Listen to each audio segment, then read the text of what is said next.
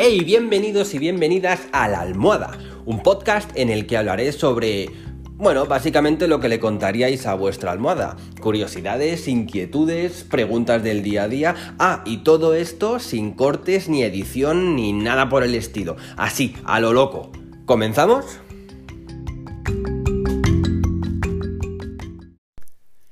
Episodio 7 y hoy quería hablaros de algo que me reconcomió un poquito la cabeza mientras estaba grabando el episodio 6 hablando sobre el CrossFit. Y era eh, lo referente al dolor, la subjetividad del dolor. Porque es verdad que yo que me he movido muchísimo en, en el mundo del fitness, yo era entrenador personal, me he dado cuenta el, los diferentes umbrales de dolor que tiene cada uno entre los que yo me incluyo, lógicamente. Entonces, ¿qué pasa? Que ¿cuántas veces hemos entrenado con dolores? Es cierto que el dolor es un mecanismo del cuerpo humano mm, que nos avisa de que algo no va bien. Pero claro, siempre está esa duda de, bueno, cada vez que tenga un mínimo dolor, quiere decir que algo no va bien, entonces tengo que dejar esta actividad. Yo no tengo la respuesta. Yo espero que haya algún médico o fisiólogo que me escuche y que me quiera contestar o me pueda contestar. Pero es algo muy curioso. Yo, por ejemplo, en el, en el CrossFit, eh, ya os dije que a mí me encanta esa disciplina, yo he sufrido bastante dolor. Sobre todo a nivel de, lógicamente, de agujetas, que al final las agujetas no dejan de ser micro roturas, roturas muy pequeñitas de las fibras pero había veces que tenía algunas contracturas fallo mío, pues por no haber estirado bien bien después del, entrenamiento. Entonces, ¿qué pasa? Que, que, mi hermana, por ejemplo, es, que es fisioterapeuta. Claro, yo le preguntaba, concretamente en un momento en el que yo no podía casi levantar el brazo derecho porque me tiraba justo por detrás de la axila, en el músculo dorsal, no es que me tirara, es que no me dejaba levantarlo, me empezaba a doler muchísimo como si tuviera unas agujetas mortales.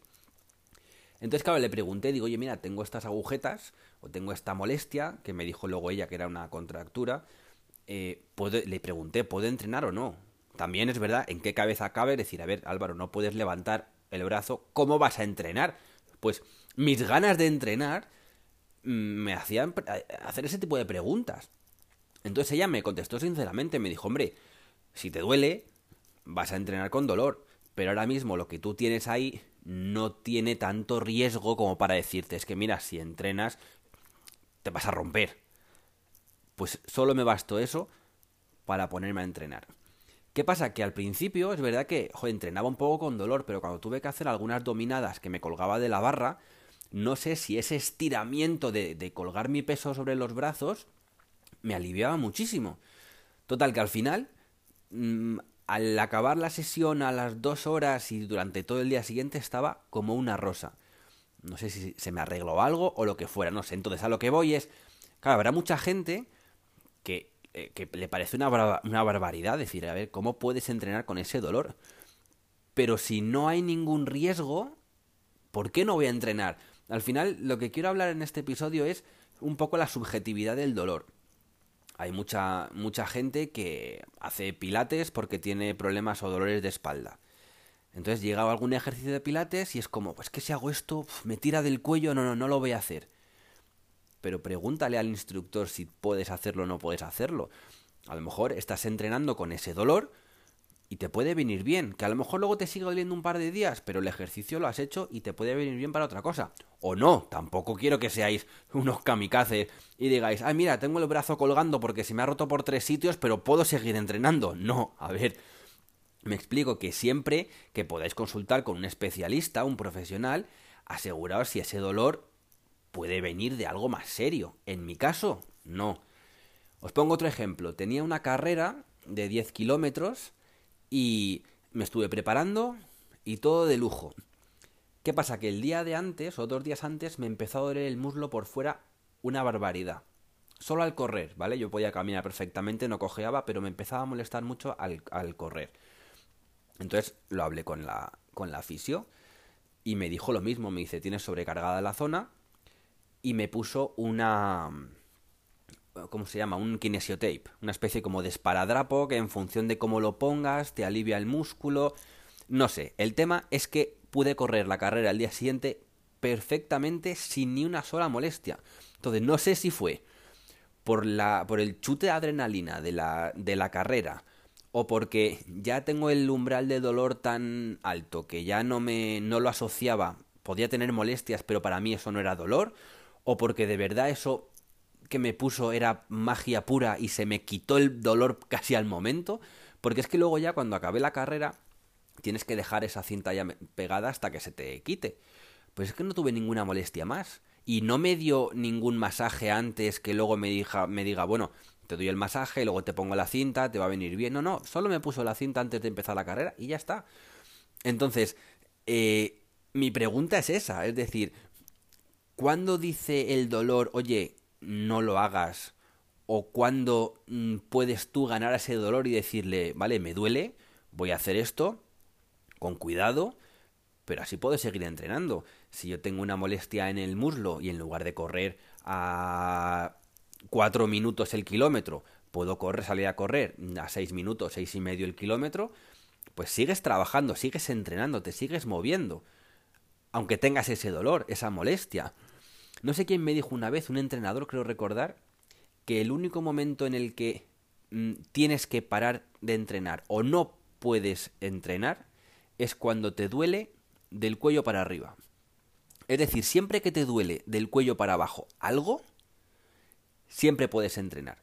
Lógicamente tienes que medir el nivel de intensidad, que eso es muy importante y quiero recalcarlo. Es decir, si os duele un hombro, no os pongáis a hacer un press de banca con 500 millones de kilos. Haces algunas adaptaciones, pero no implica el quedarse quieto, que también mucha gente lo utiliza como excusa. Ay, parece que me duele un poquito ahí la espalda. Bueno, pues ya no entreno hoy. Y a los tres días vuelves y claro, te salen agujetas, pero ya ese dolor te ha asustado, bueno, pues voy a ir más despacito, ya no entreno, ya entreno la semana que viene. Y al final esa excusa se hace más grande, más grande, más grande. Entonces a mí algo que me enseñó el CrossFit fue entrenar con dolor.